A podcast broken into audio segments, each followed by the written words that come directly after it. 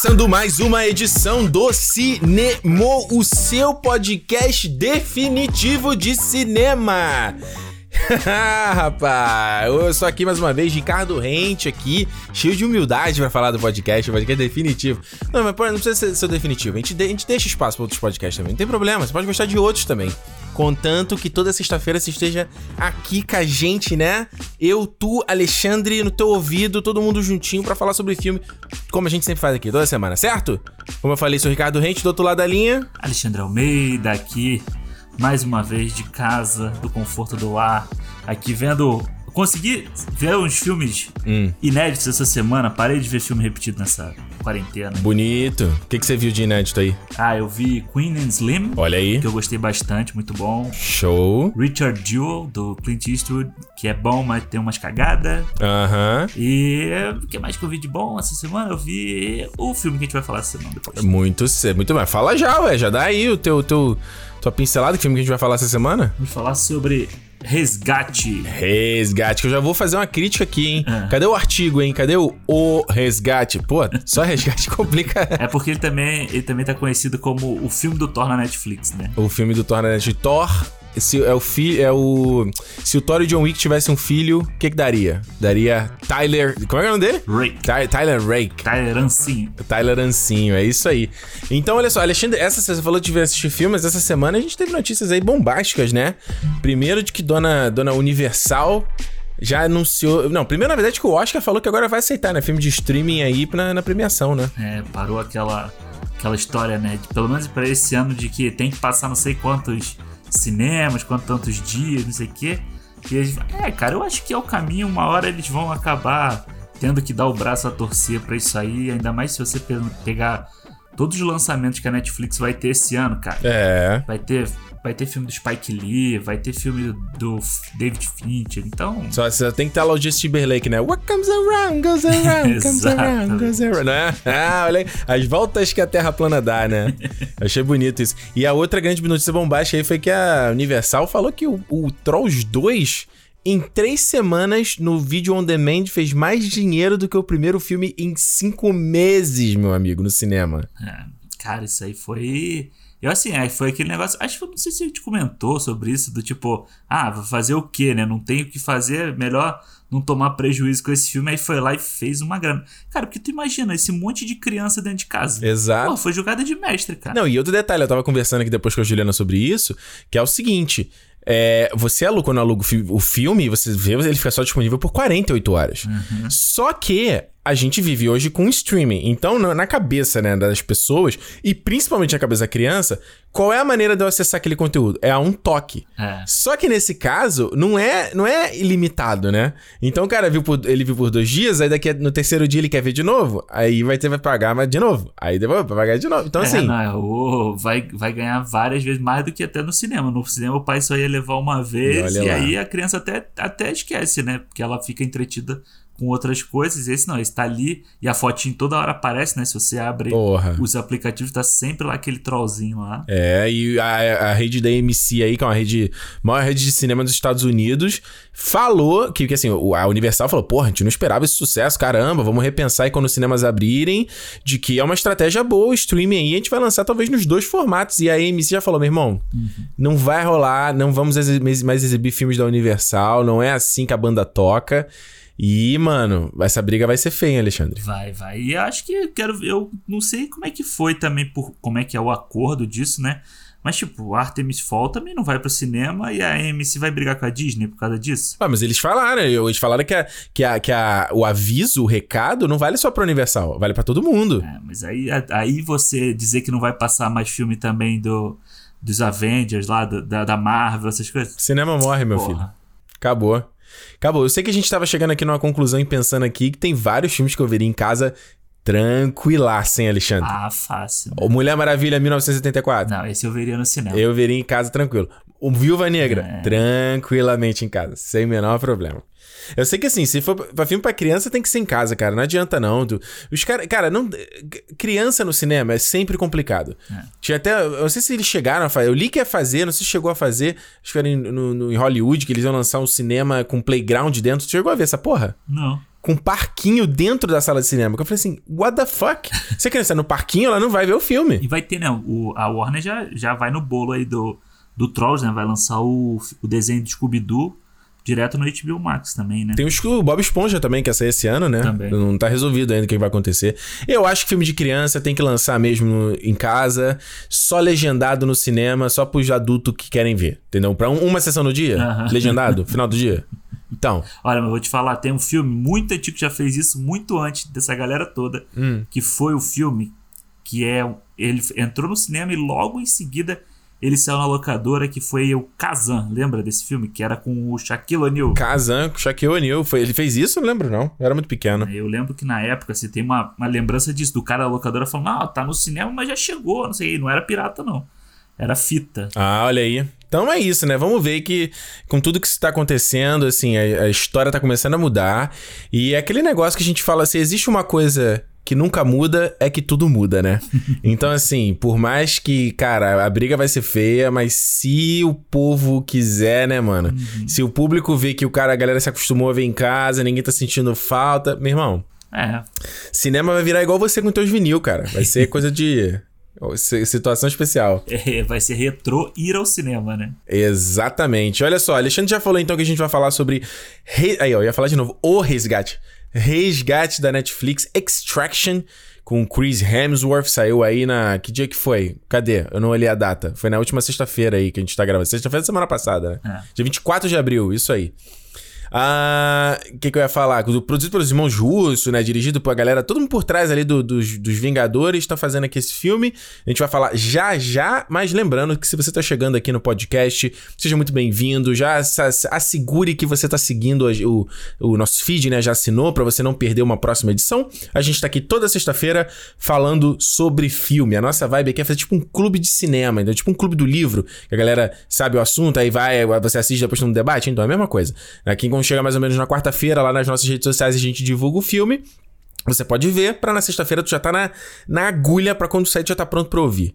Certo? Então, a- o ideal não é só tá sabendo se você tá seguindo aí o feed, mas também de seguir a gente no Twitter e no Instagram, no Cinemou Podcast, porque é a maneira até de você mandar feedback sobre o nosso papo e sobre o filme que a gente tá falando hoje. Se você tá aqui né, pela primeira vez, no final do programa, depois do papo sobre o resgate, sobre resgate a gente vai falar. Vamos ler o feedback do podcast da semana passada. Alexandre, você já sabe o que, que eu vou te perguntar, né? Pergunta. Dá uma sinopse aí, um overview sobre este glorioso filme Resgate da Netflix. Do Caldeirão! eu sempre eu falo do resgate, me vem na minha cabeça aquele, lembra aqueles bonecos, heróis de resgate que tinham? é, total. Ué, esse filme Extraction tem um de 2015, né? Que se chama Extraction também. Que é um que é com o Bruce Willis? Bruce Willis, Bruce Willis e o Kellan Lutz, sabe qual é aquele, Ah, é verdade. aquele suposto bonitinho que, enfim... Fez o Hércules lá, fez Crepúsculo. É, exatamente. Esse filme pra DVD aí que o Bruce Willis deu uma moda de fazer, né? É. Mas então, esse filme com o Chris Hemsworth, ele conta a história aí do Tyler, né? Que é um. Ele é como se fosse um mercenário, né? Um, um ex- um ex-soldado que faz uns trabalhos escusos ali. Uhum. que é contratado para resgatar o Ovi, que é filho de um de um bandidão também na Índia e que é sequestrado por uma uma outra facção, né? É como se fosse uma, uma história de briga de facções e o garoto é, é sequestrado e o Tyler é contratado para fazer o resgate dele. O resgate, exatamente, porque é uma. Até que na sinopse aqui que eu tô lendo tá falando, ó, um Feelers Black Market Mercenary. Então, mercenário sem medo, né? E já no. no é legal, assim, fa- falando sobre esse filme aqui, né? É legal você ver até no trailer, né? Já deixa bem claro aí, né? Eles já estampam lá que o filme tem toda o selo de qualidade ali dos irmão- irmãos Russo, né? Do Anthony Russo e do Joe Russo, que É. fizeram aí é, Soldado Invernal, Guerra Civil, Guerra Infinita e Vingadores Ultimato. Ou seja, não é pouca merda, né? O roteiro é do Joe Russo, mas é produzido pelos dois. Produzido pelo Chris Hemsworth também, né? Uhum. E quem vem na direção aqui é o Sam Hargrave, que o cara era coorde- coordenador de dublês, né? É. No, nos filmes dos Vingadores, aqui fazendo a estreia dele como, como diretor, né? Ele foi dublê do Chris Evans, né? Ah, é? Ele era dublê do Chris Evans, é. Caramba, mas é bizarro, porque ele, ele não parece nada com o Chris Evans, né? Nem cor de cara, ele é meio careca, né? Tipo, cara... Eu acho que foi no primeiro Capitão América, se eu não me engano, que ele era o, o dublê do, Chris Evans. Olha aí. Esse tipo de, de filme, né? Esse tipo de filme com essa coisa do, do líder né? ali no Oriente Médio, né? Os arquétipos bem definidos. Sempre me lembra muito 24 Horas, né, cara? Aham, total. Que era. O, o- me lembra. O, é, como é que é o nome daquele 24 Horas Redemption? Lembra do filme que eles lançaram antes da sexta temporada, entre a quinta e a sexta temporada, na época que teve o. A greve, né? A greve, eles fizeram um filme pra meio cobrir o. botar o buraco. E era uma coisa assim também, era o Jack Bauer fazendo um trabalho meio de mercenário, eles salvam as crianças, né? Eu lembro que tinha uma coisa dessa, né? É, era na África, era na África. que É. é uma coisa que. que ah, como é que eu vou. É meio, é meio datado, né? Não? Você não acha, não? Essa. É, essa- é bem essa coisa do, do mercenário, né? Desse. Do é que o pessoal fala do exército de um homem só, né? Que é um cara Exato. contra o mundo inteiro. É bem anos 90, anos 80 e anos 90, né? Uhum. E eu acho que eles só vão adaptando aos poucos, assim, tipo, você vai, você torna um pouco o cara mais humano, porque não é mais um Schwarzenegger brucutu, robô quase, né? É. Ou um Rambo da vida, porque tem o Rambo, o, pri- o primeiro Rambo não, mas o segundo, o terceiro principalmente, que é isso, né? O cara sozinho, cheio de arma e ele parte pra cima de todo mundo, ele é quase um ciborgue, né? É. Não é humano. É, eu tava vendo um vídeo essa semana, não lembro sobre que, que tema era, mas o cara tava tocando nesse ponto de como.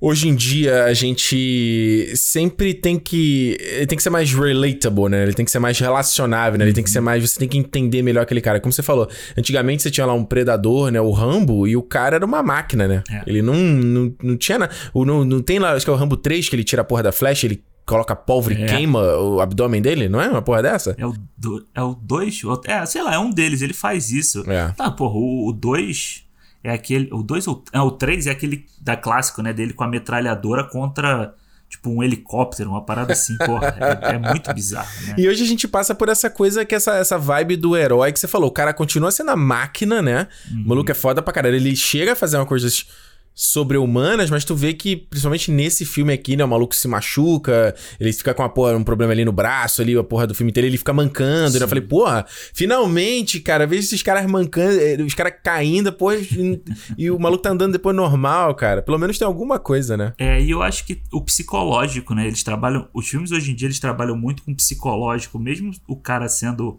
um herói desses, tipo, de exército, assim, né, um exército de um homem só, tem sempre essa questão psicológica, que antigamente era muito. O cara era um ex-soldado e ele tava aposentado, entendeu? Ele era um não sei o que, tava. Agora não, agora é um cara que lutou no Iraque, ou é um cara que lutou no Afeganistão, então tem sempre, ele tem sempre um trauma, ele traz sempre uma carga dramática a partir de um trauma de quando ele era, entre aspas, o herói de verdade. Aí ele passa a ser um, é, um anti-herói, né? É. E traumatizado a partir dessa situação. O, tu, é, o próprio Guerra ao Terror, né? Da, da Catherine Bigelow, não é um filme, né? Sobre isso, lá os caras com.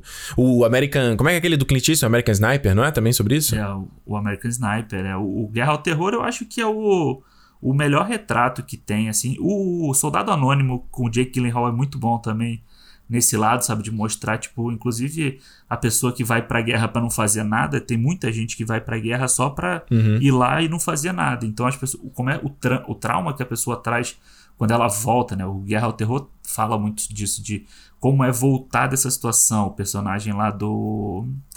Como é é o nome dele? Esqueci. Do Gavião. Jeremy do, Renner? Do Jeremy Renner. Ele não aceita voltar, né? Ele não se sente mais em casa, fora daquela adrenalina, daquela situação. E eu acho que isso tem muito assim. O primeiro Rambo tem muito disso, né? Dele voltando do Vietnã e tal. A guerra do Vietnã traumatizou muitas pessoas.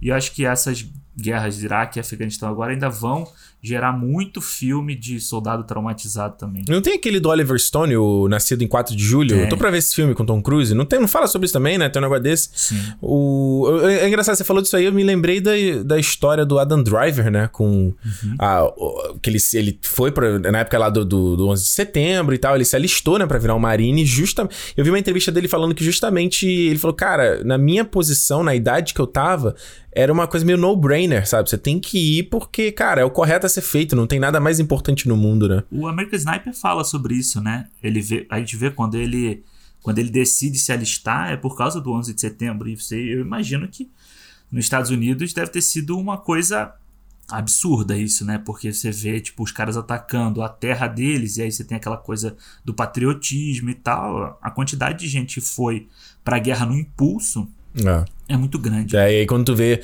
tu chega ali na, na, na- real e tu, É. tu vê que a, a merda é. Eu lembro, eu lembro uma vez, cara, na- na- olha, há muito tempo eu, eu trabalhei na academia, se eu já te contei isso, eu trabalhei em academia. Não. É, é, eu não trabalhava como professor, eu trabalhava na recepção. Mas aí o que acontece? Quando eu saí do trabalho e continuava malhando na academia, eu conhecia a galera toda, né? E, e eu acabava me, mistur- me misturando e trocando ideia com gente que eu não trocaria normalmente, entendeu? Porque não era meu grupo. E aí eu lembro até hoje, cara. Um maluco lá, eles conversando, o cara malhando, ele tava querendo ficar fortão porque ele ia se alistar pro BOP por causa do Tropa de Elite. Aham. Ele, aí ele, não, cara, vai ser muito, eu quero, que não sei o que, fazer lá o bagulho e tal. E aí eu lembro dele conversando com um parceiro dele, tava assim, eu tava meio que na conversa ouvindo também. Sim. Ele falando, meu irmão, na hora que estourar a cabeça do teu amigo do teu lado e voar em cima de você, eu quero ver como é que tu vai reagir, cara. Tu acha que vai um videogame, sabe, o bagulho, né? É, não, é filme, né? Todo mundo acha que é o filme. Você vai ser o cara ali, o personagem principal do filme que não acontece nada com ele. Mesmo no Tropa de Elite acontece, né? Se você não presta. Quem presta atenção realmente no filme, você vê como ele é, ele é traumatizado por aquela história toda. É, naquela cena que ele tá fazendo a escalada, né? E ele começa a tremer, lembra não? Na Pedra da Gávea, no primeiro É, tropa, né? exatamente. É. É, que ele não consegue soltar da pedra, né? Ele não consegue soltar da pedra e começa a tomar remédio e tal. Ah. Me, lembra, me lembra o próprio Gustavo Lima aí, o cantor, né? Que ele é todo pró-armas, né? E, ah, não sei o quê. E aí teve um tiroteio, acho que no show dele, e o maluco saiu correndo igual um. É, é aquele negócio, né? Você é machão até o primeiro, É. até o primeiro tiro que você te- sai correndo. né? Exato. Olha só, Alexandre, vou te falar o seguinte. É. Eu achei Resgate muito bacana, cara. Eu acho que o filme, ele, ele entregou o que ele prometia, que era um filme de ação maneiro, sabe? Eu, cara, desde que era pequeno, eu sempre gostei de filme de ação. Sempre gostei de filme de, de, de perseguição, porradaria, sempre achei maneiro. O que me distanciou quando eu fui ficando mais velho é que os filmes foram perdendo qualidade, né, cara? Entrou aquela coisa de. Que a galera. Que, era, que eu também quero falar sobre isso, que era a tendência da ação, né? No caso. Quando você pega o, o Born, ali no começo dos anos 2000, e aí faz aquela coisa do shake can, né? Lá que o Paul Greengrass coloca no filme, com- que eu não sou, eu não gosto. Eu acho ali no Born, eu acho no Born Ultimato, então puta, cara, tinha quase vomitar na, te- na cela.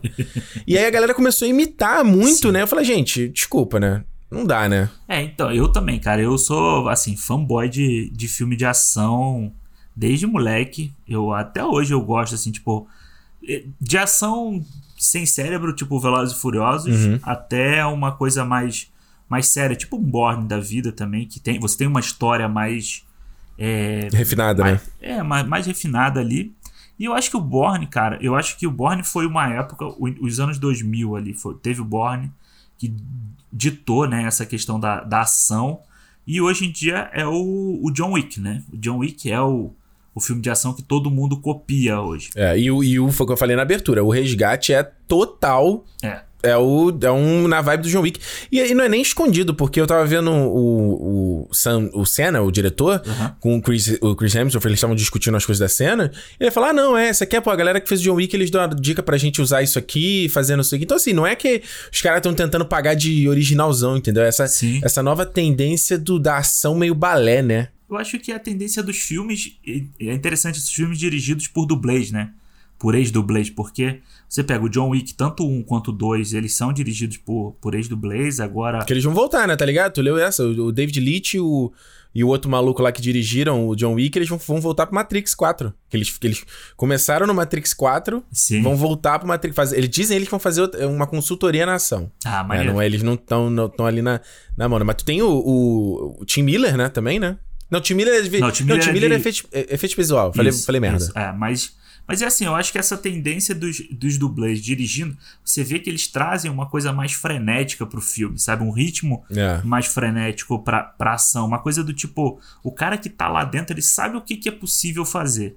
Sabe? Ele não é um. Ele já sentiu na pele tudo que é possível fazer ali. Então, o cara, eu acho que ele consegue dar uma pirada também de, de um jeito mais plástico, né? É. é, porque assim, você vê. Eu, eu, eu sigo no Instagram, o, esqueci o nome dele, é Vladimir alguma coisa, que era o dublê do Game of Thrones, que ele fazia o Rei da Noite no Game of Thrones. E de vez em quando ele posta uns vídeos da galera ensaiando as lutas do Game of Thrones. Porra, mano, o ensaio dos caras é muito melhor do que tá na série. Muito melhor. É. Por quê? Porra, os malucos são dublê, não só os caras já tão fazem isso como, né, o, pão- o ganha-pão, mas os caras são meio malucos também, né? Eles fazem a coisa meio. É, a, a, até coisa da adrenalina, né? Sim. Tanto que você vê casos aí, como a menina aqui, que foi aqui em Vancouver, a dublê do Deadpool 2, que morreu aqui, né, na moto. Tava lendo esses dias da dublê do Resident Evil 7, que ela perdeu o braço, processou a- o estúdio, porque o estúdio não deu amparo pra ela. Assim, A galera, eles se arriscam também. Se tu deixar, o cara vai, né? Sim, é, o último 007, esse que, não, que vai estrear ainda, né? Também teve um dublê que morreu logo no início das filmagens, se eu não me engano. Porra, mano. O The Walking Dead já teve isso também, do Blake, eu lembro disso, morreu. É porque é, é parte do trabalho, né? Então É. os caras, eles, eles, eles. Como é que eu vou dizer assim? Eles tentam manter a segurança. Eu tava até vendo, revendo o, o Missão Impossível Protocolo Fantasma. E ele e tem uma, tem uma parte só sobre aquela cena do Burj Khalifa, né? Do, do, pré- Ah. do lado do arranha-céu. E, cara, é impressionante o trabalho dos dublês ali pra fazer a coisa. É pirata. Não, você tá com a vida do teu astro ali preso naquela, naquele, naquele cinti, na cintinha ali, né? Naquela estrutura ali. Aham. Então os caras, eles, eles chegam no limite, né? Então por isso você tem uns, uns malucos tipo Tom Cruise, que o cara, mano, ele. Sim, se algum dia aparecer Tom Cruise morreu fazendo uma cena de ação, não, Não vai ser. não é surpresa, sabe? Esse cara, o Sam Hargra- Hargrave, moleque, tu- ele é o diretor do filme, mas tu tá ligado que aquela, a- aquele plano sequência absurdo do filme, o cara tava preso no capô do carro segurando a câmera. Então, cara, eu não, não sabia que ele tinha feito isso, mas, cara, eu fiquei, eu fiquei maluco em casa pensando como que eles filmavam aquela, aquela cena, sabe? Tipo, porque realmente é muito próximo. É. Você vê que não, não é aquela aquela estrutura que eles colocam no carro e a câmera fica ali, né? O cara fica sentado É. é, com a câmera ali. Você vê que o cara tá, tipo, colado no vidro mesmo. Eu não, eu não entendia como é que ele fazia aquilo. Não, e ele fecha. É muito. Essa cara, é o grande. É o ponto alto do filme, né? O filme ele já tem. É. é, Porque assim, ele. Vamos lá, o filme não, é, é ação. Então, né, a história não é a grande coisa, é ação. Sim. Ele tem uma grande cena no começo lá, quando ele tá com, né, com os caras, que é a cena de porradaria mano a mano. E aí ele começa essa parte de perseguição, que é uma sequência de mais de 12 minutos, né, cara? E aí o cara começa no chão. Depois perseguição de carro, depois perseguição dentro lá da, da vila, depois combate mano a mano. Aham. Você tem três. Certo? certo? Não, tem quatro set pieces, né? Quatro momentos dentro de uma grande sequência de ação, mano. É de um plano sequência, né? É, E eles ainda entram no carro no final, né? Quando eles fogem naquele caminhãozinho lá, até eles jogarem. A cena só acaba quando ele joga o caminhão e ele explode. Aí acaba e aí corta. Ah, não, é alucinante. E você. O, o- beleza, né? A gente sempre fala aquela coisa do plano sequência. Olha, eu torço pelo dia que as pessoas vão parar com essa idiotice de falar sobre plano sequência. E eu digo pessoas, não tô falando é o público, tô falando produtores de conteúdo. Que, ai meu Deus do céu, não, na verdade tem corte sim. É que. Porra, seu idiota! Caralho, essa é a natureza do plano, porra do plano sequência, caralho. E você consegue perceber, né? Quem já tá. Você, a gente viu, né? O 1917, você treina o olho ali, você tem várias sequências, né? Atrás ali do, das costas, filma o chão, né? Tem vários. Sim. Mas o impressionante é isso que você falou, Alexandre. É, é do, do- dos tipos de planos diferentes, né? Porque não é só plano aberto, não é só plano sequência do plano aberto. Ele tem de- fora dentro do carro, ele tem quase um close-up né, de detalhe ali de, de- da silhueta aqui da lateral do rosto dos atores. Aí ele tem uma parte que ele vai perto do, do celular tocando, né? Quando ele vai atender a ligação. Aham. Aí afasta. Mano, isso é insano, cara. É, não, e você tem. É isso que você tá falando. Eu acho que o movimento da cena é muito mais interessante do que o plano de sequência em si, né? É. Da ação. Porque o movimento é assim: eles entram no carro, o carro acelera. Aí é como se a, a câmera estivesse numa moto. Uhum. E aí a moto vem, aproxima e entra no carro. É. Aí entra no carro, olha pra trás, sai pelo vidro de trás, vai no outro carro e volta. Tipo, caralho, você fica vendo esse. Assim, beleza, que o cara pode cortar ali numa. De um jeito ou de outro, mas, cara, esse movimento da câmera ir de um ponto ao outro e entrar no carro, isso não tem corte. Tipo, ou, É. ou o corte é muito bem feito, porque, tipo, ela tá vindo e ela eu- a porta tá fechada. Eu fiquei pensando se aquela porta pode ser digital. É. Porque, tipo, ele entra pela porta, ele atravessa a porta e a porta estava fechada. É, geralmente você. No, no caso do, desse making off, tá no canal do YouTube da Netflix, né? Você vê que a porta é real. Eu- o que acontece muito nesses casos é que o cara passa a câmera, É, né? tem um cara Então você dentro. tem um maluco que tá no capô do carro, aí tem outro cara que tá dentro do carro e ele vai pegar a câmera, aí ele vai passar do lado esquerdo pra um maluco que tá do outro lado, do, do lado de Aham. fora também, né? Mas é. Mas é, é, é loucura, assim, porque justamente é a questão do. E, e mais uma vez, assim, né? A questão. O plano sequência é legal e ele, ele sempre dá aquele impacto visual, e eu acho que o grande, o grande papel do plano sequência é justamente te colocar Uhum. naquela tensão do momento, né? Não tem como você fugir daquilo ali. Eu acho que no caso que tá acontecendo no filme, é porque ele. Você sabe que não dá porque é um filme, né? O filme não vai acabar com 20 minutos, né? Mas que ele vai entregar o moleque lá no barco e o barco, na verdade, tem uma outra galera, que é o maluco lá cabeludinho, o Emílio Santiago, querendo resgatar o garoto. Não é? É o Emílio Santiago com o Steven Seagal, assim, né? Misturado. Total. E uma pitada de Sidney Magal ainda ali, né? Exatamente. Faltou a camisa florida. É, porque o, o maluco, até vendo o filme, eu falei, eu falei assim: peraí, esse cara não é o vilão. Esse cara, na verdade, tem lá a família dele, né? Ele tá. Ele é refém do, do pai do Ov, né? Sim. É, eu não tava. é, Eu também não entendi qual era da parada dele ali. De tipo, eu não sei se ele tava achando que a equipe do Chris Hemsworth era a responsável pelo sequestro do garoto, por isso que ele quer matar todo mundo ali. É. Porque, tipo, beleza, o acordo que eles fazem no meio do filme era o mais certo a ser feito desde, desde o início. Exato. Entendeu? Mas eu acho que é. Eu acho que essa parte. vou- Só um negocinho do, do plano de sequência que eu acho muito maneiro é cair do prédio. Ah, sim. É Cara, foda. o cara pular da janela e a câmera seguir ele caindo da janela. Foda, né? Isso é muito maneiro. Porque eu fico pensando, tipo, realmente, sabe o que, que parece? Parece que o cara vai, vai pular em um, dois, três e vum, taca a câmera junto e um outro, um, um trouxa lá embaixo pega. Não, o dublê vai com eles, cara.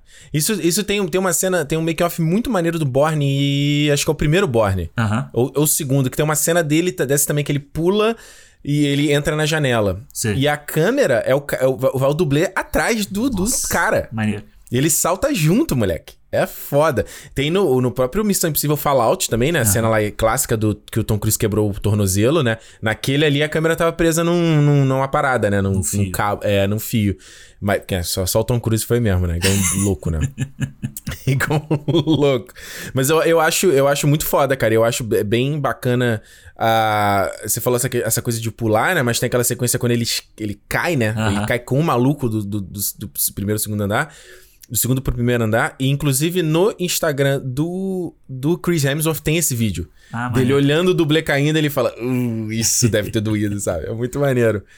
Ah, mas é, tem toda. a- Porra, a perseguição dentro da vila é muito maneira, É muito cara, boa. porque é uma parada de claustrofobia, sabe? E é meio labiríntico o negócio, né? Você não, você não. Você perde a noção espacial, né? Não, e eu fico pensando, tipo, como é que o cara faz pra subir a escada naquela velocidade? Porque eles estão correndo, então a câmera tá acompanhando ele, de, tá olhando pra ele, né? Uhum. Ela tá de frente pro ator, então o cara tem que tá subindo de costas, a câmera tá subindo de costas, e o cara tá subindo naquela velocidade. Então, pro cara cair, imagina você quantas vezes eles puderam ter feito, eles podiam ter feito essa cena se o cara cai. É. Entendeu? Se a câmera cai e tal, você quebra o ritmo da cena ali. É, mas ele, eu acredito que eles devem dar uma acelerada também, sacou? Eles não fazem na velocidade que tá no filme. É, ou então, tipo, é, claro. E tem sempre aquele cara que vai atrás da câmera, né? É, vai atrás. É o, é o, é o câmera, câmera lá, o assistant, né? O cara que vai segurando, segurando o cara. E eu gosto muito da parada do. do, do- do- quando o, o próprio Ove vai correndo dentro das casas, ele, Aham. né? E ele passa por cenários diferentes, tá? A mulher assistindo televisão.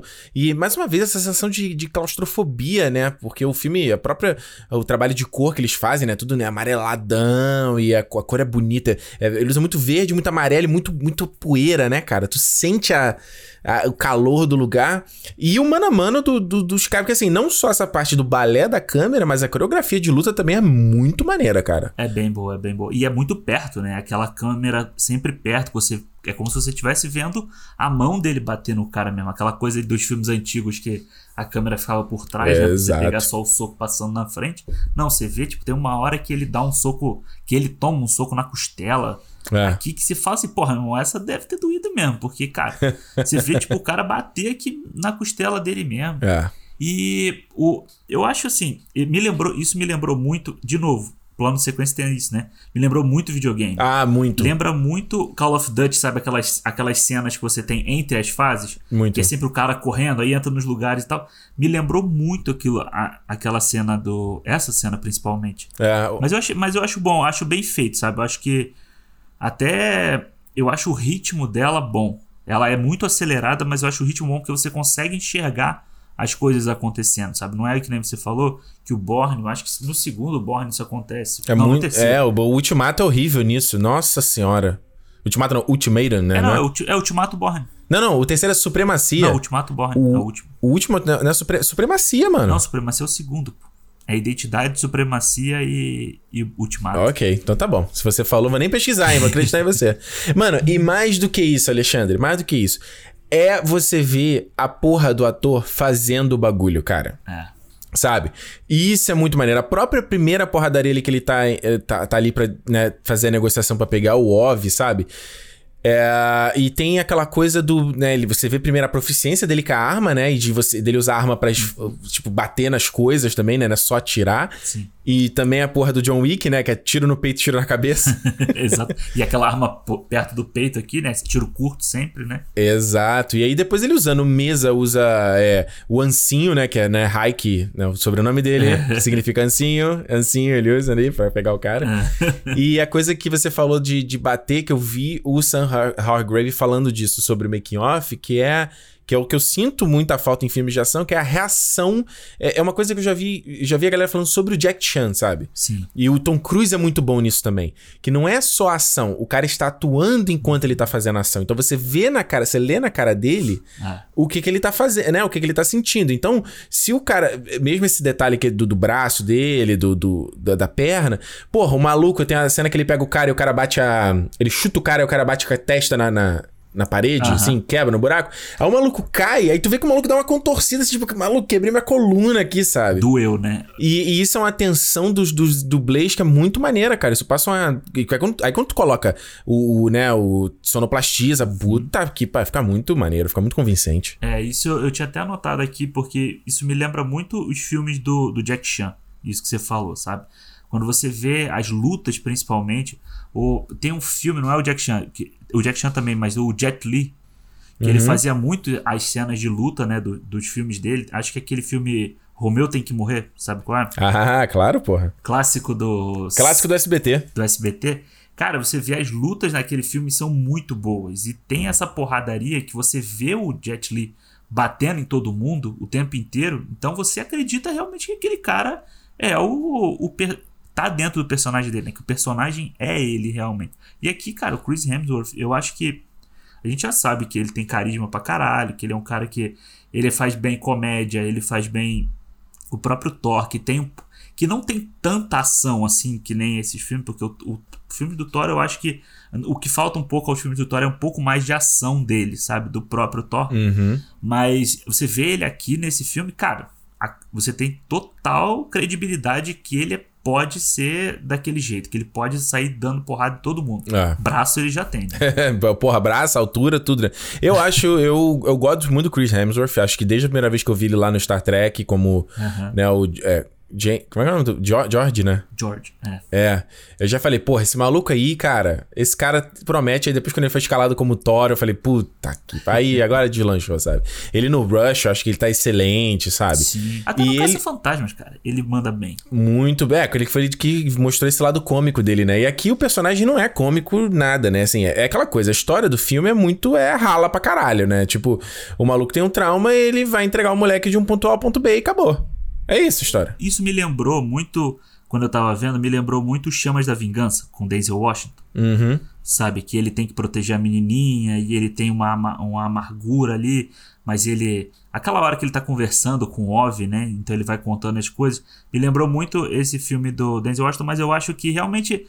De verdade, eu acho que nesse filme não precisava ter esse background dele. Não precisava? Eu acho que não, ele podia ser um cara amargurado com com a guerra, sabe? Com alguma coisa da guerra, com sei lá, com tantos traumas que a guerra pode causar. Não essa coisa da família dele, eu acho que é uma coisa que fica solta ali e não, não acrescenta muita coisa à história, sabe? Ele já ia, ele já ia ter esse, ele já tava tendo esse carinho pelo moleque de antes. Não precisava, eu não sei. Eu acho que aquilo ali pra mim foi uma coisa que podia ter dado uma cinco minutinhos a menos no filme. Olha só, se me permite discordar de Vossa Excelência. Claro. Olha só, eu concordo que. Ah, beleza, né? O bagulho, a maneira como é trabalhada é o mais simples possível. Aham. Ele, você vê que o cara é amargurado, ele tem umas cenas de flashback que são bem filmadas, né? Que é tudo meio blur, né? Tudo sem foco. É. Ele tem lá, ele pula lá naquele, naquele, naquele rio lá, né? Naquela cachoeira. Né? Eu Cachoeira. não faria aquilo nem a caralho, Foda, nem né? por um milhão de dólares. E pior que eu, eu lembrei de um filme do Elvis Presley. Você já ouviu falar desse filme? Tem um filme dele, não sei o que, de verão, que ele. Cara, tem um bagulho desse que os caras pulam numa. É, é, numa. Num pico desse assim, né? Aham. Que você tem que pular quando a maré tá subindo, maluco. Se você pular quando a maré desceu. Blau, blau, cara. É, galera, é muito, muito louco. Mas enfim. Que ele tá ali embaixo, né, fazendo aquela coisa. Me lembrou também. eu- eu- Tu vê que é filmes que me lembram filmes, né? Me lembra Aham, aquele sim. filme do, Van Damme que ele treinava debaixo d'água pra enfrentar o Tong Po. Lembra? Sim, sim. Que era, eu, cara, eu falava, como é que o Van Damme fez isso, mano? Aquele lá treina, né, ali. Debaixo d'água, era muito foda. Concordo com você, que, que é, que é o mais óbvio. Ele simplesmente você que ele é amargurado, ele chega num ponto do filme, ele fala tudo. Ele fala, ele expõe tudo que ele tá sentindo. Porém, eu achei legal a ideia de que o cara, ele não é só traumatizado pelo bagulho. Ele, né, ele paga tanto de um grande herói no filme, mas o cara foi um puta covarde. Sim. Que é a mesma coisa do Dois Irmãos que a gente falou aqui. Que é o, trau- o trauma lá e, e, Mano, quem já teve que fazer isso, ver algum ente querido numa cama de hospital, é um bagulho que Aham. é difícil demais, cara. É. Então, eu, eu gostei, assim, eu gostei porque eu falei assim, caralho, o cara, o cara, ele tinha. A hora que ele tinha que ser corajoso, que ele tinha que estar lá com o moleque, tinha que estar lá com o filho dele, cara. Tipo, você- beleza, você, teu filho. É, é a coisa do a chegada também, sabe? Da, lá da. Sim, sim. A mulher, tipo, beleza, vou encarar de frente. Eu sei que a menina vai morrer, mas eu vou encarar de frente, eu vou estar com ela até o fim. Eu achei legal, cara. Achei legal, gostei, gostei, gostei, gostei, gostei. É, sim, não, eu acho que não, não é ruim, sabe? Eu só acho que pra mim podia ter ou não ter, seria a mesma coisa. Tá. Mas, e assim, eu acho que eu tava lendo até sobre, sobre o filme e tal. Eu não sabia disso, que o filme é baseado numa história em quadrinho, né? Ah, é? Não sabia não, contei. É uma história em quadrinho que chama Ciudad. Cidade, Hum. em espanhol, né? Porque o meu espanhol é muito bom. É. É, e, cara, a história é passada na América do Sul. Ah. E o traficante ruim é brasileiro. É um Olha traficante brasileiro. aí. Olha aí, B. Fernandinho Beramar. Tem vários personagens brasileiros na história em quadrinhos, só que aí eles levar, preferiram levar pra, pra Índia. E, cara, eu vou te falar, eu não sabia disso, mas aquela hora que tem as crianças lá com o traficante me lembrou muito Cidade de Deus. Ah, é, é- Ah, eu não vi Cidade de Deus, então não posso falar. Aquelas coisas das crianças segurando arma e você ter o traficantezão botando arma na mão da criança e tal. E tudo Porra. me lembrou muito Cidade de Deus. E aí, tipo, eu lembrei. Aí você vai fazendo conexões, né? Que o Danny Boyle, quando fez o Quem Quer Ser o Milionário, se inspirou no Cidade de Deus para mostrar as favelas e tal. E eu acho que a forma como ele filma. Né, que, até que deve ser drone, deve, acho que é drone, né? Uhum. que ele vai filmando por cima, assim, da- dos- das casas e tal, da, da favela lá. É muito bem feito aquilo. A imagem é muito, é muito interessante você ver. Quando ele tá filmando de cima, assim, no drone, e aí você vai vendo a cidade, você tem essa sensação de que é super populosa a cidade, sabe? Que tem um bilhão de pessoas ali, assim, ao mesmo Uma favela, aí, né? É, e aí quando ele corta pra cena no chão, que é a cena que o Tyler tá chegando lá, aquilo ficou muito falso. Eu achei muito falso aquela cena. Sabe? Tipo, como se Qual, qual delas é a exatamente? cena que o Tyler vai encontrar os caras e os caras botam a, a- o capuz na cabeça dele e jogam ele. Ou chegam com a van, uma coisa assim. Uhum. Porque, tipo, não parece o mesmo lugar que ele tava filmando e o lugar do chão, sabe?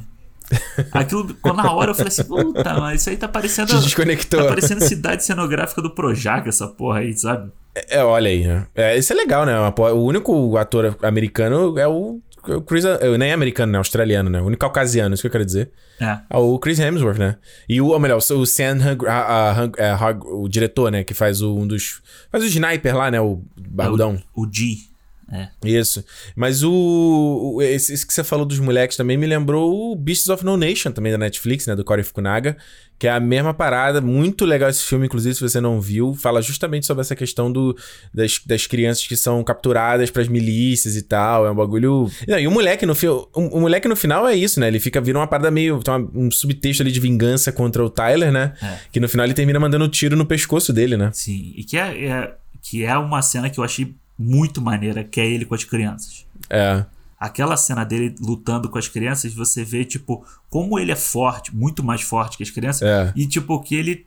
Tipo, só dá um tapa na cabeça da criança assim pra ela chegar pro lado, sabe? É. O único que realmente apanha é o, o cara que depois quer se vingar dele, né? É o mais velho, né? O moleque mais velho. É. Ah, só no, no final aí, David Harbour. O que, que você achou do personagem dele? Do que começa amigo e depois vira. Ah, foi o tempo que ele tirou ali do, do Stranger Things, né? Ali, aí ele tirou cinco minutinhos pra ele fazer o filme. Cara, eu acho. Não sei. Ele tá na Marvel, ele tá na Marvel e falou, mano, vai lá fazer Ah, um é biquinho lá verdade. pra gente, ele né? já tá até vai com lá, a vai. barbinha do. Do cara que ele vai fazer cara lá. na- no Viúva Negra. Então, cara, eu acho ali. É o. De novo, é o clichê do filme de ação. Tem sempre que ter um amigo que trai. É. Sabe? Tem sempre que ter a traição. Então esse filme faltou uma traição, eles colocam o David Harbour ali. Ah, tá, é ok. Pra... Não fede nem Cara, cheira. pra mim ele tá fazendo o mesmo papel do, do Stranger Things. Ele tá fazendo o Hopper ali, só que é um Hopper mais, mais bêbado. Olha só, vamos então para a né, avaliação, considerações finais e notas, nota para resgate da Netflix. Vou começar aqui, hein? Vai. Gostei, grata surpresa. Netflix, né, já, canso, já cansei de falar aqui o quanto hoje em dia se tem escrito, escrito selo original Netflix, eu já dou uma evitada, porque eu sei que é meio merda. E fato é que filmes como esse, como O Poço, né, e como tantos outros, é filme B, entendeu? É filme B que, né, o, eu tava até vendo o Sadovski falando isso lá na coluna dele do que eram filmes que ficavam, ficariam relegados por lá para as prateleiras da locadora, entendeu? Que você é aquele filme que você tá ligado em pano e tu achava aquele filme que tu não ia ver no cinema, entendeu? Tu garimpa ali pra ver. E que como a Netflix e os streams estão virando a nova locadora nesse aspecto, entendeu? É um filme que você não quer despender muito Uhum. energia, tempo, dinheiro pra ir no cinema ver, mas se tu vê ele na, em casa, maneiro. Sim. Justo, né? Investimento feminino, justo, honesto. E eu achei isso muito legal. Acho que essa escola John Wick é uma escola muito boa. Acho que é uma escola que, que mais pessoas têm que fazer.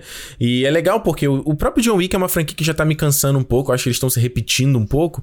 E foi legal ver a- a- uma estética parecida, uma mesma pegada. No caso aqui do, do Resgate, acho que o Chris Hemsworth tá, pô, excelente, assim. Gosto do que ele faz. A gente já falou, o cara tem carisma, o cara é bonitão, o cara é bem fazendo ação. E o, o final, é- o filme, por mais que ele seja essa coisa bem. Assim, é um filme de ação, né? A história não vai ser o forte, os personagens não, vai ser o, não vão ser o forte. É raro um filme de ação que vai, que vai focar nesses aspectos. Mas ele entrega uma historinha ali que eu achei legal, que tem umas motivações bacanas, que a ação é bacana, que o filme né, bo- bonito, né? A imagem é bonita, ele é bem filmado, é, é legal pra caramba. Sim, e, é mais ainda, tomara que faça sucesso, porque eu faço votos pra ter sequência pra virar série, porque, cara, eu acho que isso. Né, porra, você tem um cara aí, soldado, que agora é um mercenário. Porra, tu pode fazer um milhão de filmes com, com isso, né? um milhão de histórias com isso. E o Chris Hemsworth, eu acho que seria legal ele abrir as asinhas dele fora da Marvel e ter uma franquia só dele, assim, acho que ia ser, ia ser bacana. E eu acho que nos outros filmes, tem, tem potencial para outros filmes desenvolver até essa coisa que a gente fala assim, desenvolver mais a personalidade dele, sabe? Da mesma forma que eles fizeram com Missão Impossível, que eu tô reassistindo, né? Sim. Não, o Ethan Hunt no primeiro, ninguém sabe muito quem ele é. Aí no 2, porra, o 2 é ridículo. Aí no 3 que vai dar, porra, vai, né, vai botar, botar a mulher dele, vai transformar ele num... se- Que foi, né, o grande trabalho do meu querido J.J. Ab- Abrams, de transformar o Ethan Hunt num ser humano, ser né? humano, é. Então, 3.5 estrelas, aprovadíssimo. Resgate. Só não aprovei a falta de artigo, né? Tinha que ser o resgate, mas ok. Aí fica pro próximo. Fala aí, Alexandre, vai lá. Ô, cara, então, Resgate é assim, de novo, eu adoro filme de ação, adoro esses filmes de correria, tiroteio. Acho que desde lá de trás, quando você pega tipo um Máquina Mortífera, um Duro de Matar, sabe? Que Duro de Matar acho que ainda é o, o ícone máximo de todos esses caras, que é essa coisa de você humanizar a pessoa, né? Que depois vai conseguir fazer umas coisas fantásticas, né? Entre aspas que eu acho que o Duro de Matar é ainda é o exemplo maior de todos. E eu acho esse filme aqui, cara, eu vou te falar, eu gosto dele, mas eu acho que ainda faltou um- uma coisinha, sabe, Pra me pegar de vez no filme. Um filme que eu gosto muito, que é muito simples e que eu gosto muito, é o Carga Explosiva com o Jason Statham. Que ele tem perseguição, tem porradaria e tal, ele tem carisma e ele, sabe, ele é o, é o tipo de filme que eu gosto de sentar pegar um negócio pra beber, ver e tal, e, e, e é isso. O resgate quase, pra mim, quase chegou lá. Ele foi quase isso. Fal- Não sei que, que se. você acha que faltou? Faltou ser mais idiota? Faltou ser mais. Não, acho que foi. Se levar menos a sério, será? É, talvez seja se levar menos a sério. Eu acho que o filme tem essa carga dramática que ele tenta dar. Uhum. Eu acho que ele destoa um pouco até da estética de ação dele. Hum. sabe? Ele tem uma estética de ação pop, sabe? Uma coisa bem pop assim. E quando ele vai fazer uma carga dramática, ele vai, ele quer ser o, o filme de 1990. tipo, tipo, o filme de não de 1990, mas o filme de 2000 assim, sabe? Aquele o dramalhão. Então assim, eu gosto do, do Chris Hemsworth, acho a cena de ação sensacional, aquela cena de 12 minutos é a cena que eu falei, porra, aí sim, tá Porra. aqui Porra, e eu acho assim, cara, eu também faço votos pro 2, sabe? Tomara que venha, bom pra gente ter na Netflix isso pra ver de vez em quando, pra você domingo almoçou, senta ali pra ver, você se diverte. E, cara, três, três estrelas, para ser justo, eu acho que me divertiu. E quem sabe no próximo aí, como o John Wick. O primeiro John Wick eu também gosto, mas acho o 2 muito melhor. Então, quem sabe o Resgate 2 não, sei, não vai ser muito melhor. É, e no fim eles podem fazer, né, cara? Não é nosso dinheiro, não é nosso tempo fazendo filme mesmo? Faz aí, velho. Não vai, vai querer explicar o final, não?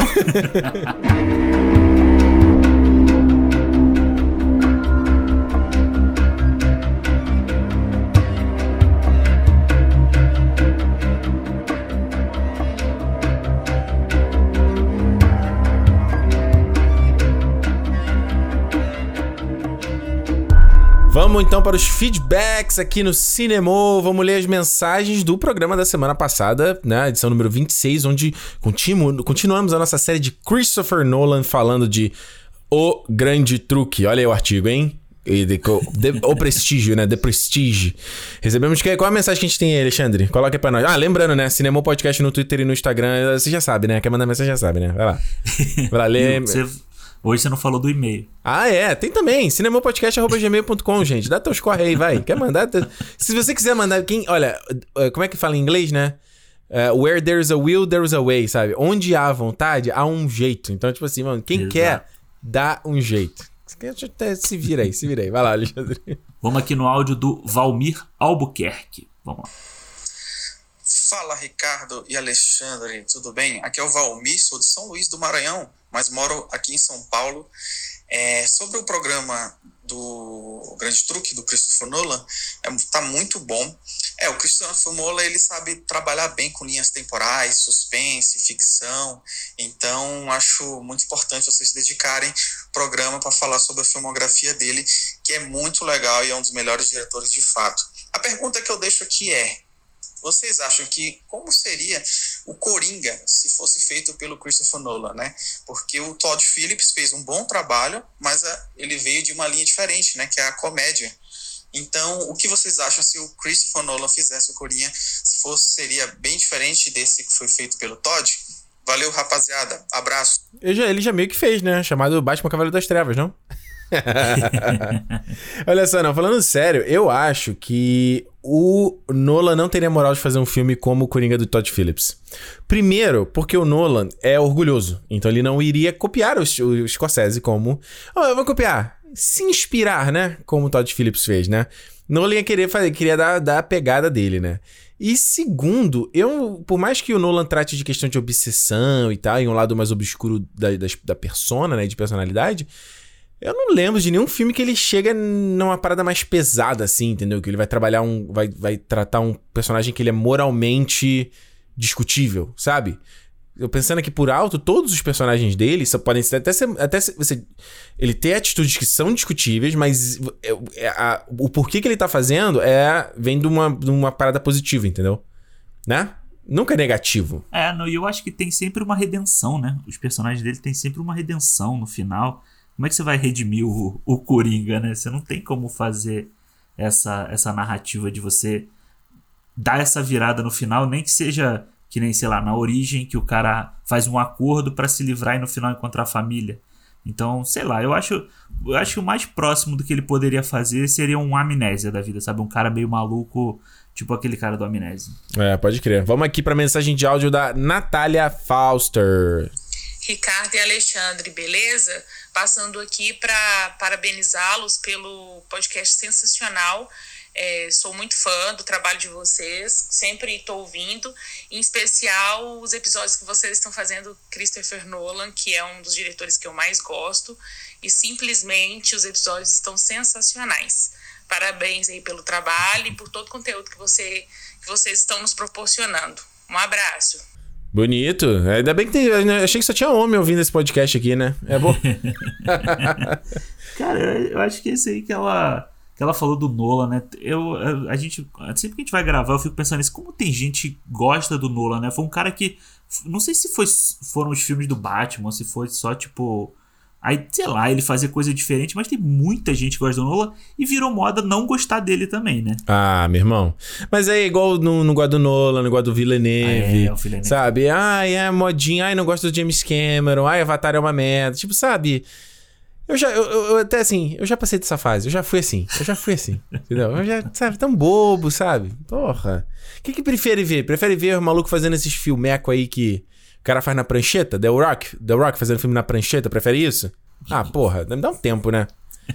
Mas enfim, tá aí. Obrigado pela mensagem, Natália. Série do Nolan tá chegando ao fim, hein? Falta só mais dois, menino. Vamos lá. Diz ele que não vai arredar o pé, né? Tava lendo a mensagem aqui, lendo um texto da Warner repensando o modelo de lançamento de filme. Mais de que Nolan, Nolan, cara, é ruim, hein? Vai falar, vai falar que você vai ver o filme dele no celular. Nolan vai, vai te capar pessoalmente. A Warner vai ter que bancar uns 30 filmes para ele se quiser lançar no, no On Demand aí. Porra, tá doido. Vamos lá, Alexandre, nova, próxima mensagem aí. Vamos lá, mensagem aqui do Luca. Fala Alexandre, fala Ricardo. Eu, ouvi, eu acabei de ouvir o programa sobre o grande truque do Nolan, eu sou Nolete, de carteirinha. E eu ouvi o Alexandre comentando sobre o carisma do, do Hugh Jackman. E eu sempre ouço, ouço, muita gente falando sobre que ele é um ator carismático e tal, mas poucas vezes o tanto que ele é um puta de um ator bom, assim, um range dramático muito bom. Queria saber a opinião de vocês, que na minha opinião eu acho ele até melhor que o próprio Christian Bale. Agora você escorraçado, mas é, meu, é, é o que eu acho. Abração, galera. Meu amigo, você vai ser escorraçado em qualquer outro lugar, não no cinema, porque eu concordo 100% com você. Até porque Hugh Jackman, fã da vida, meu filme favorito, e, e, e, não, ele carrega o filme nas costas, o filme é em torno dele. E ele, nesse filme, porra, tem tanta cena sozinho. É, tem, pô, principalmente essa. Não vou falar aqui, mas a cena que acontece uma grande trauma no filme, ele tá lendo o livro da mulher dele e tal. E, cara, ele, come, é ele sozinho em cena, cara. E ele é muito. Puta que pariu, ele destrói. Ele mesmo no Miseráveis também. Nossa, cena, cena final dele, que ele tá lá com a Cosette quando ele encontra. É, não, é muito, é muito, é muito emocionante, cara. Eu, eu acho incrível. Até mesmo como Wolverine, cara, no Logan. Puta merda. Caraca, o Jackman é demais. É isso que eu ia falar. E, tipo, é o próprio jeito dele, assim, eu acho. Eu ia falar do carisma, mas não é. O próprio X-Men 2, assim, ele carrega metade do filme, é ele o tempo inteiro aparecendo. Tipo, os X, o filme dos X-Men praticamente todos ele carregando o tempo inteiro, né? O sucesso que os primeiros X-Men, os filmes fizeram, é, eu acho que muito devido a ele, cara. Não é devido ao Brian Singer, essas coisas, não. É devido ao Hugh Jackman que botou a cara ali na frente e levou o filme no peito, entendeu? Agora, meu irmão, eu assisti recentemente pela primeira vez o Missão Impossível 2 e vi lá o Doug Gray Scott, né, que seria o Wolverine, né, que estava escalado para ser o Wolverine, ele se ele machucou as costas no Missão Impossível, por isso que eles escalaram o Hugh Jackman Puta, mas o cara é muito ruim, meu irmão. Eu falei assim, cara, é, o, Jack, o Hugh Jackman poderia ter demorado a aparecer na mídia e, e ter sido esse bostão aqui para ser o Wolverine. Meu Deus do céu. Aliás, falando do Hugh Jackman aí, essa semana assisti também o Bad Education, filme da HBO, recomendo, bem legal, que ele conta a história do, do maior escândalo de corrupção num colégio nos Estados Unidos, uma história surreal, parece, parece história se passada no Brasil, pra ser bem sincero. E ele faz o, o, o maluco, e o cara, cara, o maluco ele interpreta que é um cara real. Putz, o, o cara já é uma figuraça Sabe, assim, é, é cheio de. Co... Ele parece o, o, maluco lá do Tiger King, sabe? Uhum. O, é, o cara é cheio de, de, O cara parece um personagem. E o Hugh Jackman, sabe? Não tá bonitão, tá feio no filme, tá esquisito, tá tipo. É, cara, é, é, tá demais. Muito, muito bom. Ele e a Alison Jenny também, que é, porra, tá excelente. E o Hugh Jackman, ele foi. Chegou a ser cotado até pra ser James Bond, né? Ah, é? É, quando estavam escolhendo e escolheram o Daniel Craig, o James. O, o Hugh Jackman era um dos dos mais cotados pra ser. Olha aí, ainda bem que não foi, né? É, acho que não tem muito a ver com o James Bond também, mas também é. vai que ele chegava lá e arrebentava. Eu, eu só vou te falar, cara, que o meu, minha grande amargura, minha grande tristeza de cinéfilo é não ter visto o Wolverine do Aronofsky com o Hugh Jackman, que o, o, o Logan, o Logan não, o, o segundo filme seria feito pelo Aronofsky, né? Ele, ah, ele é. tava. O Imortal. Né? Ele tava. É, ele tava já, tipo assim, muito envolvido e ia, ia rolar. Eu falei, porra, vai ser o reunion, né? Aronofsky e, e Hugh Jackman de novo. E aí o Aronofsky é um puta mala, né? Chato um puta maluco chato. Falou, não, não, saiu fora do projeto. Puta que pariu. Enfim. olha, olha aqui, vamos ler a última mensagem aqui do Matheus Lima. O que vocês acham que vai acontecer com as pequenas produtoras depois dessa pandemia? Qual deve ser o tamanho do impacto? Porque as grandes não devem sentir grandes impactos, como a Warner e a Disney, por exemplo que, que você acha sobre isso, Alexandre? Cara, eu acho que, a princípio, eu acho que tem uma, algumas empresas tipo A24, que não, a gente não pode dizer que elas são pequenas mais, né? A 24, porra, a quantidade de filme que ela tá lançando. Pequena, Alexandre. Pequena. Não. 24, plan, plan B lá do Brad Pitt. Pequena, Alexandre. É pequeno Mongrel, se você, pequena. comparar, se você comparar com Warner e Disney, tudo bem. Você tem, sei lá, quatro. né? Agora você não tem mais a Fox, né? Você tem Universal, Disney e Warner. É. Sony. E Sony e Paramount, são cinco. Você tem essas cinco, você tinha Fox. Então, você tem esses cinco grandes que, porra, eles não vão quebrar de jeito nenhum mesmo. É. Agora, um, um segundo escalão, você tem essas, essas Lionsgate, a 24. Agora, ela já tá se consolidando ali nesse segundo. Ela tá, claro, ela produz filme menor, mas eu acho que a saída dessa, das pequenas vai ser o streaming, cara. Vai ser tudo vendido pra Netflix, Amazon. Aí essa galera vai pegar esses próximos aí, pelo menos um ano, um ano e meio, dois. Vai pegar isso tudo e vai sair como Netflix Originals ou Amazon Prime Originals. Eu acho que vai ser tudo assim.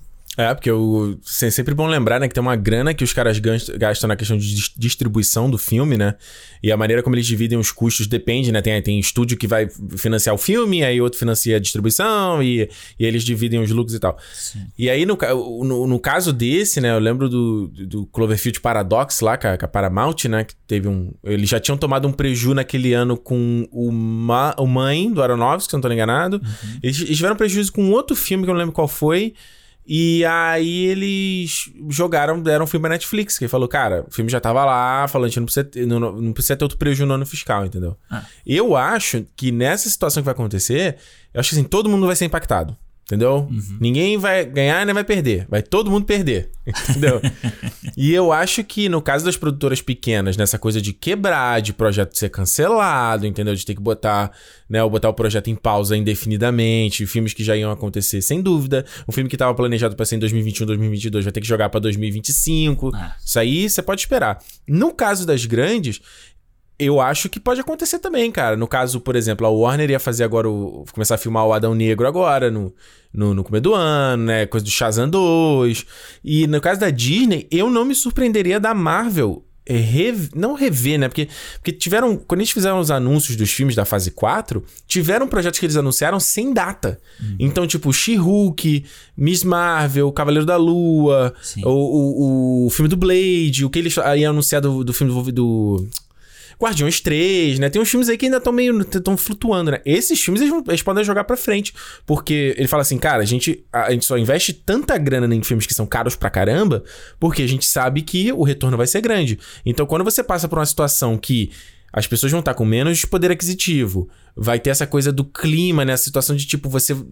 Sei lá, eu não sei se as pessoas já vão se sentir confia- confiantes de ir no cinema de novo, pra lotar cinema, entendeu? Grandes aglomerações. Sim. Então, tipo assim, o, o retorno vai ser menor, o investimento vai ser menor também, cara. Então, assim, eu acho que todo mundo, todo mundo vai ser afetado, cara. Todo mundo vai ser É, afetado. e tem uma, uma coisa aí dos, dos pequenos também, que é uma coisa, é um impacto grande, são os festivais, né? Os festivais, eles estão sendo cancelados ou adiados, e além de ser o lugar onde eles exibem, é um lugar onde eles vendem os projetos, né? É. É nesses lugares onde as- até as produtoras, as distribu- tri- distribuidoras grandes compram os filmes para o futuro. Então, esse, o, o impacto nesse caso é isso que você falou. É, é- não é só para 2020, 2021, é para 2020, sei lá quando, entendeu? É, e, e nesse negócio de festival que você falou, tava lendo aí, né? Que os, ah, o South by Southwest tinha feito uma parceria com o, eve- o evento grande lá de Austin. Eles iam fa- eles fizeram uma parceria, parceria com a Amazon Prime Video pra ter, ter, ter o festival online e tiveram vários que não toparam. Ah, é? Sabe? E eu, e eu- é, não toparam. O própria galera da organização do, do Toronto International Film Festival, né? Que é gigante Aham. também. Os caras estão totalmente reativos a fazer o evento digital. Estão querendo fazer o. Então, não, vamos insistir. E eu acho que, assim, beleza, tomara que positivamente as coisas melhorem e possam acontecer, porra, é o que todo mundo quer, né? Que uma solução surja e a vida volte à normalidade. Mas eu, Ricardo Rente, não acredito nisso.